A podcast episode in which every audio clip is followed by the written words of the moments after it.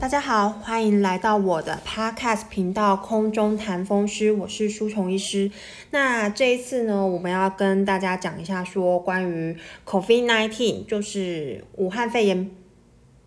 这个疫苗，武汉肺炎疫苗的这些接种的事项。然后呢，如果我们风湿科的病人对于接种 COVID-19 疫苗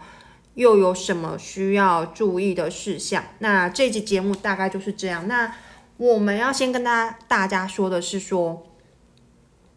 因为这个 COVID-19 是二零一九年十二月发生的一个疾病，那我们不管是各家厂商的疫苗，A Z 疫苗，然后呃辉瑞，然后呢莫德纳跟交生，他们就算说他们现在已经是美国 F D A 紧急核准授权使用的一个四个。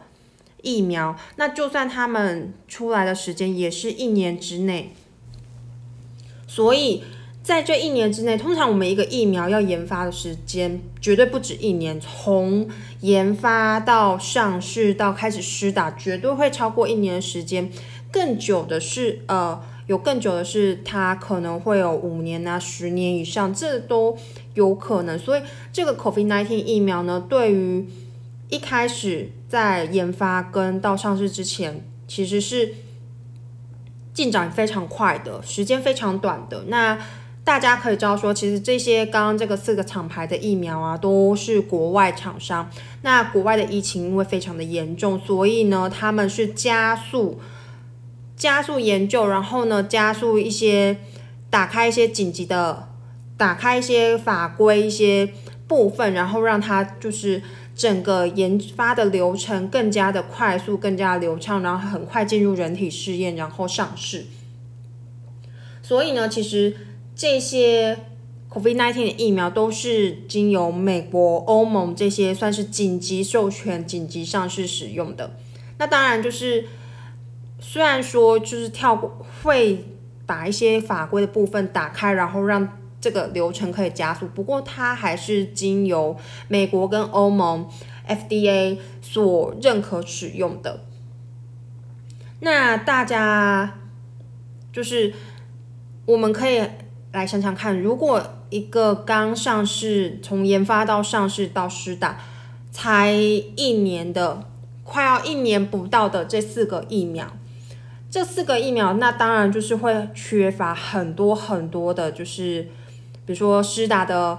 副作用发生的频率啊，然后呢，它一些症状啊，当然大家会害怕，然后呢，也没有太多证据可以资料或者是佐证可以证据说，哎，这个副作用会几天发生，然后呢，会是怎么样一个严重的状况，所以大家都非常的恐慌，而且会。经由一些新闻媒体，然后呢放大这些疫苗的副作用，那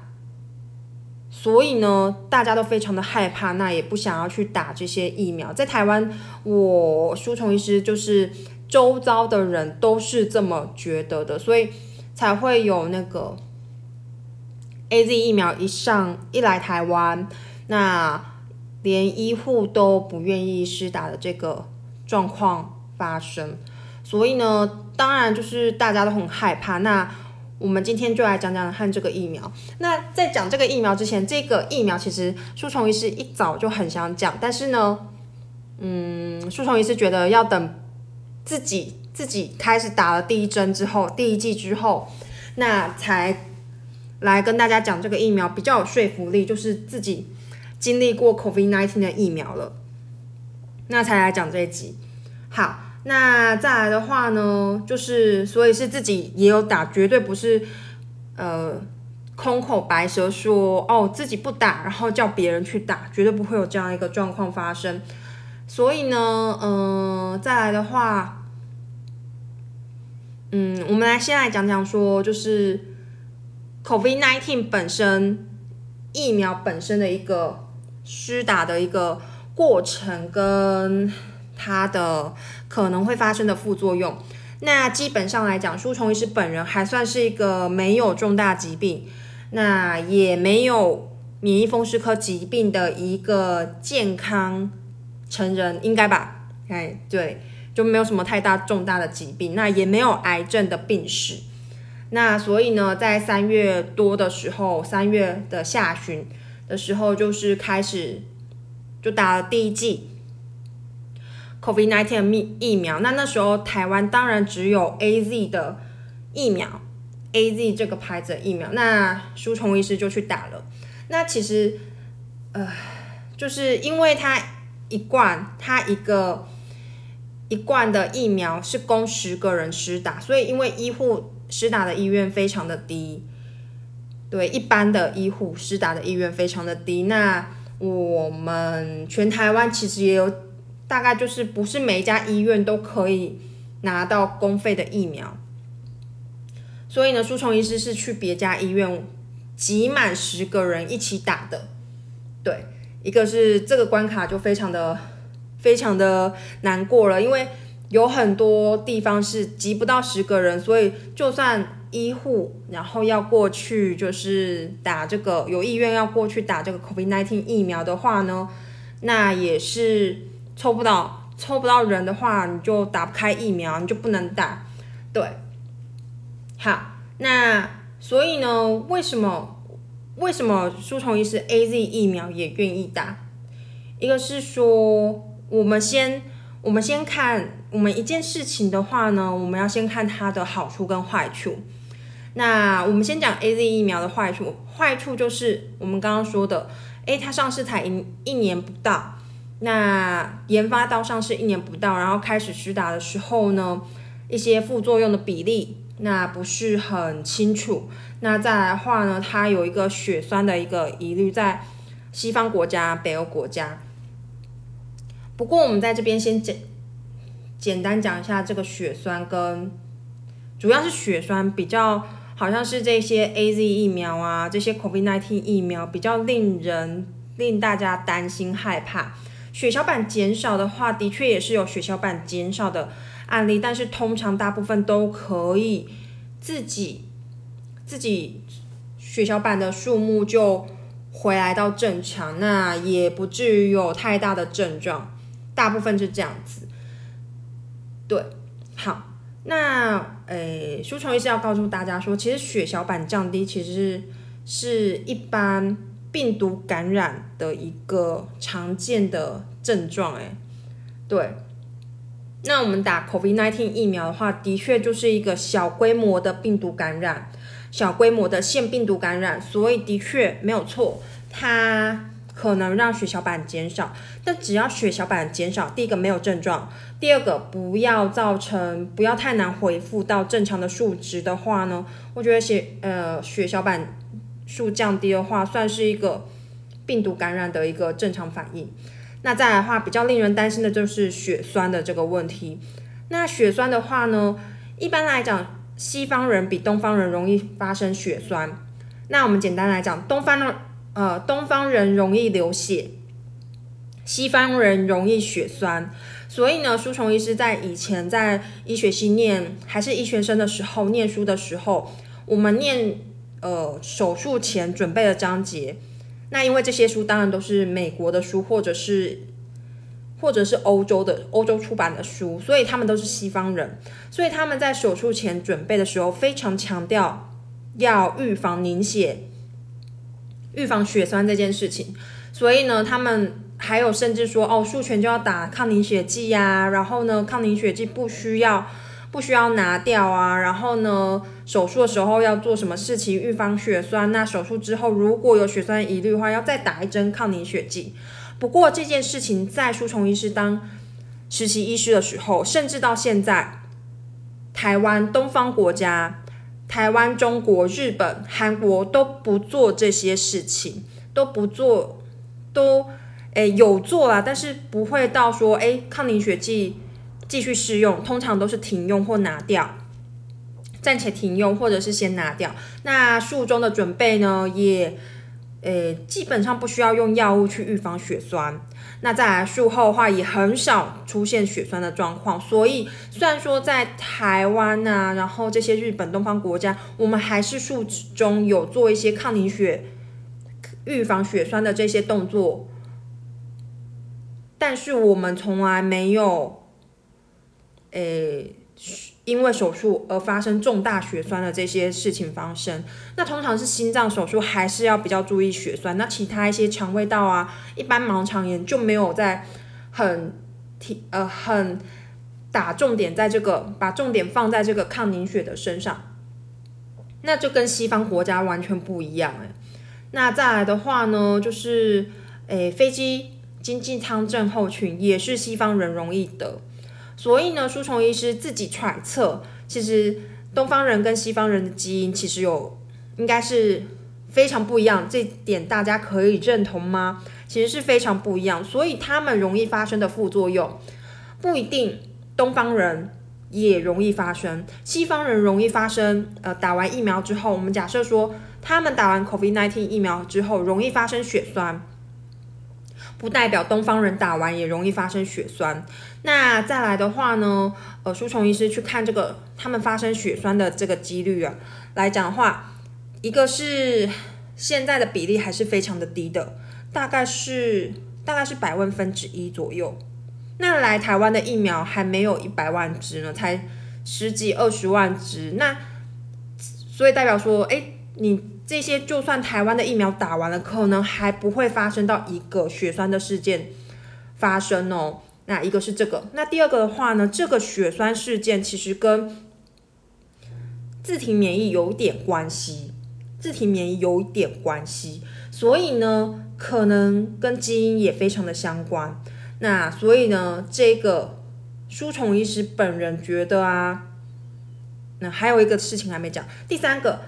，COVID-19 本身也会造成血栓，COVID-19 本身的感染也容易造成血栓。那有西方有蛮多资料是美国、欧洲有蛮多资料是得了 COVID-19 之后产生中风、血栓，或者是呃末端肢体坏死，也是因为血栓。那我们也去看，我们也去查了资料，发现说，哎，其实你如果说 COVID-19 发生血栓的几率其实是蛮高的，那高于远远高于因为打疫苗产生血栓的几率。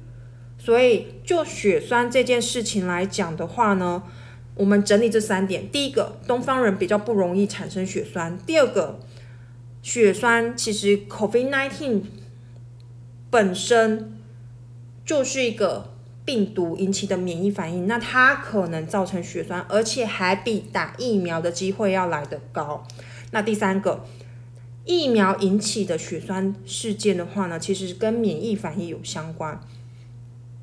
所以呢，就是这个坏处就是在这边。那好处呢？好处我们可以跟大家整理一下，目前台湾有的 A Z 疫苗来讲的话呢，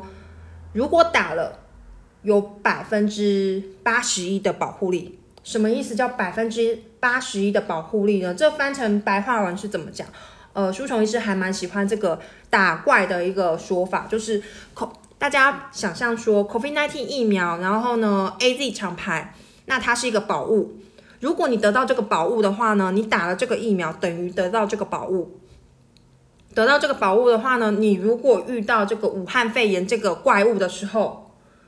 你有八成的机会，他如果打你，他如果攻击你，你有八成的机会可以避开这个攻击。这样大家听得懂吗？就是你得了这个宝物，哎，你就有百分之八十的机会不会被 COVID-19 这个怪物打中。那大家会说还有百分之二十怎么办？那还有百分之二十虽然会被打中，但是有将近九成到百分百的几率保证大家。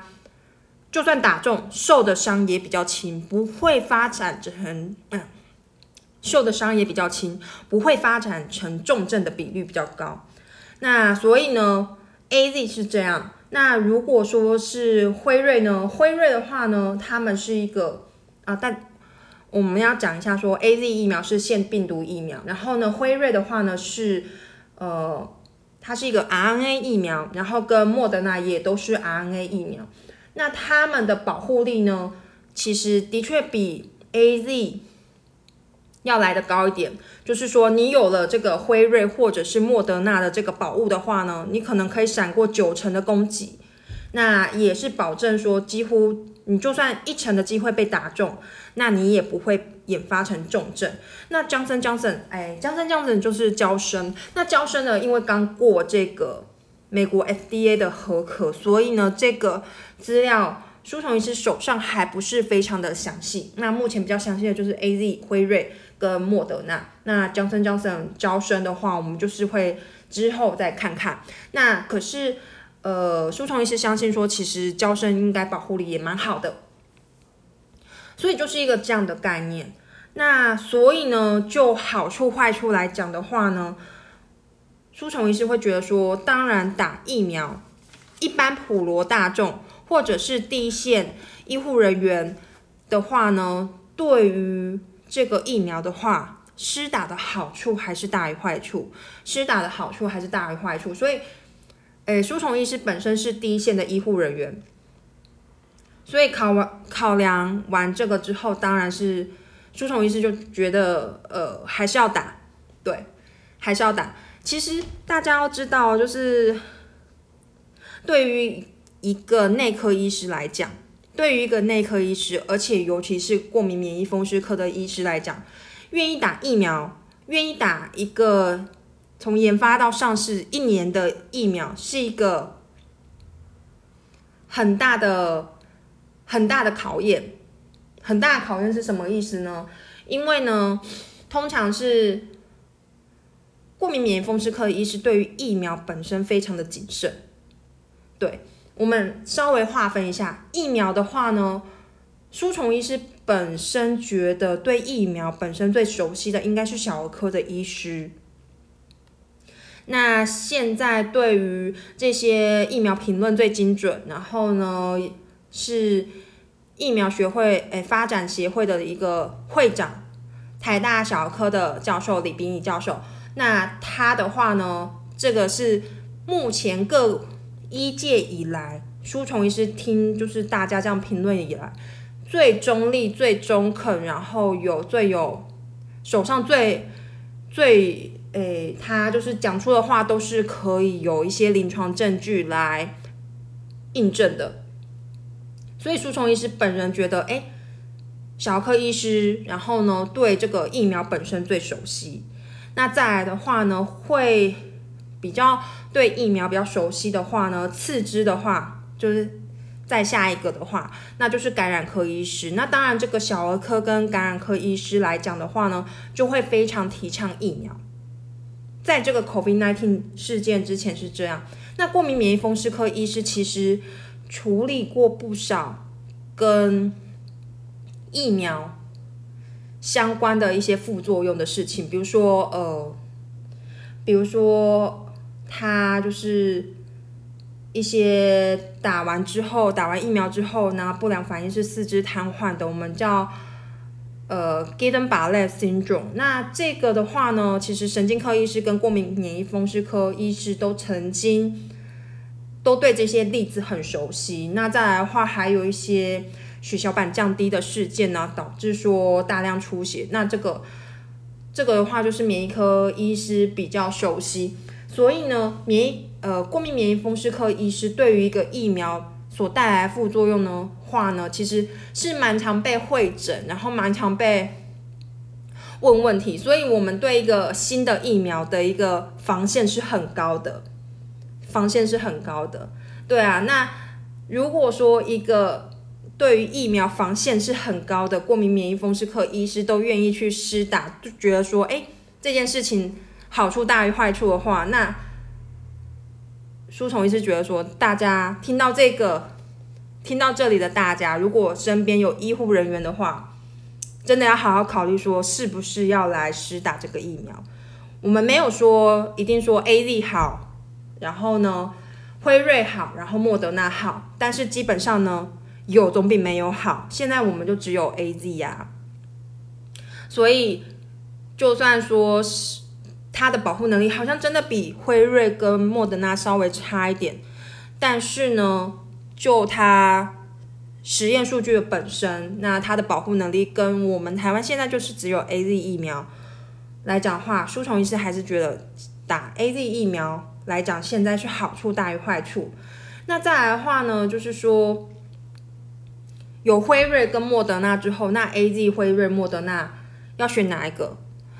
树虫医师觉得没有差异，因为只要能够保护大家，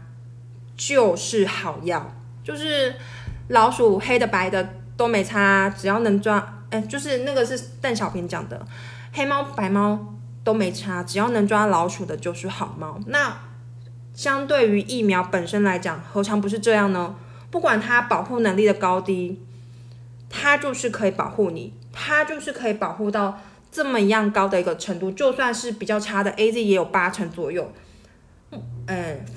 辉瑞跟莫德纳甚至高达九成，那你要不要打？八成可以八成保护你，当然还是比没有保护来的好啊。一个是这样子，哎呀，我们时间已经讲到快二十分钟，那我们如果讲不完的话，我们下一集继续讲。对，所以呢，我们。书虫医师也不想要让这个 podcast 成为一个口水战，也不想要就是去批评说，哎，哪个医师的医意见就不中肯。没有，我们刚刚只讲好事情，我们就是比较相信李炳宇教授提供的一些资料跟证据。那其他我们没有骂说，哎，谁都是危言耸听啊，这些这些我们都不知道。对我们这个 podcast 这个节目。只有称赞李冰义教授而已。那如果什么记者啊什么之类的听到的话呢，请诊断，请你诊断听完，也不要来抄，你抄了书虫医师就告你，好不好？就告你，就已经讲了，你抄了，你抄了我们这段 podcast 或者是断章取义的话，书虫医师绝对告你。然后再来的话呢，就是说，诶，施打的经验，书虫医师打了，本人打了第一剂。那他他疫苗打的这些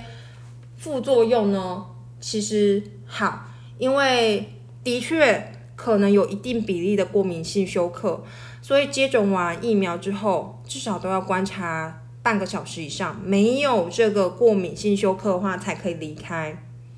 那这个不仅是 COVID-19 疫苗会这样子，其他疫苗也是这样子。如果是你是第一次施打的话，就是这样的一个情况，你就是要观察半个小时以上，没有过敏性休克才可以离开。那如果说，诶，超过三十分钟就不会发生过敏性休克吗？是的，超过三十分钟以上就不会发生紧急严重的过敏性休克。过敏性休克都是施打完之后非常快的。状况之下发生，那可能当下发生完之后，呃，根据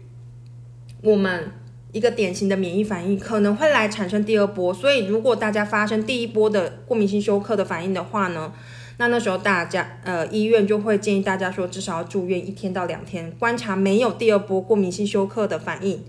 才会让大家离开。对，好，那再来的话呢，就是说。嗯，接种疫苗的话呢，会打针的地方会痛，这是很正常的；会肿也是很正常的，这些都是一些局部反应。那通常的话呢，嗯，三天到一个礼拜之间可能会消失。那时候舒虫医师打的时候啊，打左手，打完左手晚上左手肿的比右手是两倍大，好，等于右手的两倍大。那也很痛，没有错，但是一个礼拜之后它就消失了。所以呢，这个这个反应，舒虫医师觉得算是正常的。你打任何疫苗都可能会肌肉酸痛，可能会注射部位红肿，不必要为这个问题而大题小做、大惊小怪。那发生这样的状况可以怎么样呢？可以冰敷。哦，可以冰敷减缓疼痛，或者是吃一些简单的普拿疼也可以减缓疼痛。那再来的话呢，就是说，诶，因为这个疫苗算是一个，它是模拟，大家可以想象说是就是演习作战好了，我们打一场演习作战，然后呢，它是一个让引起小规模，它是一一个模拟病毒，然后引起小规模反应的一个作战。疫苗本身的原理就是这样子，吼，然后呢，所以呢，打完之后等就等同于感染一次比较威力小的一个病毒的感觉，所以可能会疲倦、头痛，然后肌肉酸痛、发烧、畏寒、恶心、关节疼痛，这些都是正常的反应。那什么时候是不正常的反应，需要到医院去呢？如果烧到不呃高烧不退，然后呢精神越来越差，然后再来的话呢，就是诶意识不清，就是累跟意识不清是不一样的。累的话就代表说你意识还是清醒的，意识不清就是连人时时地物都回答不出来了。那这时候可能就要到医院接受进一步的观察。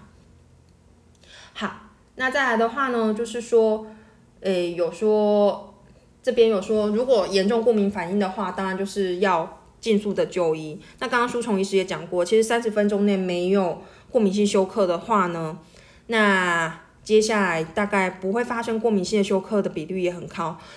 也很高啦。那会不会有一些小疹子或者是皮疹出现呢？当然可能有，但是这些简单的皮疹。然后小疹子其实也有可能是病毒反应的其中之一，所以也不需要太过的紧张，只要不要非常的不舒服，然后在可控制范围内的话，舒虫医师觉得这个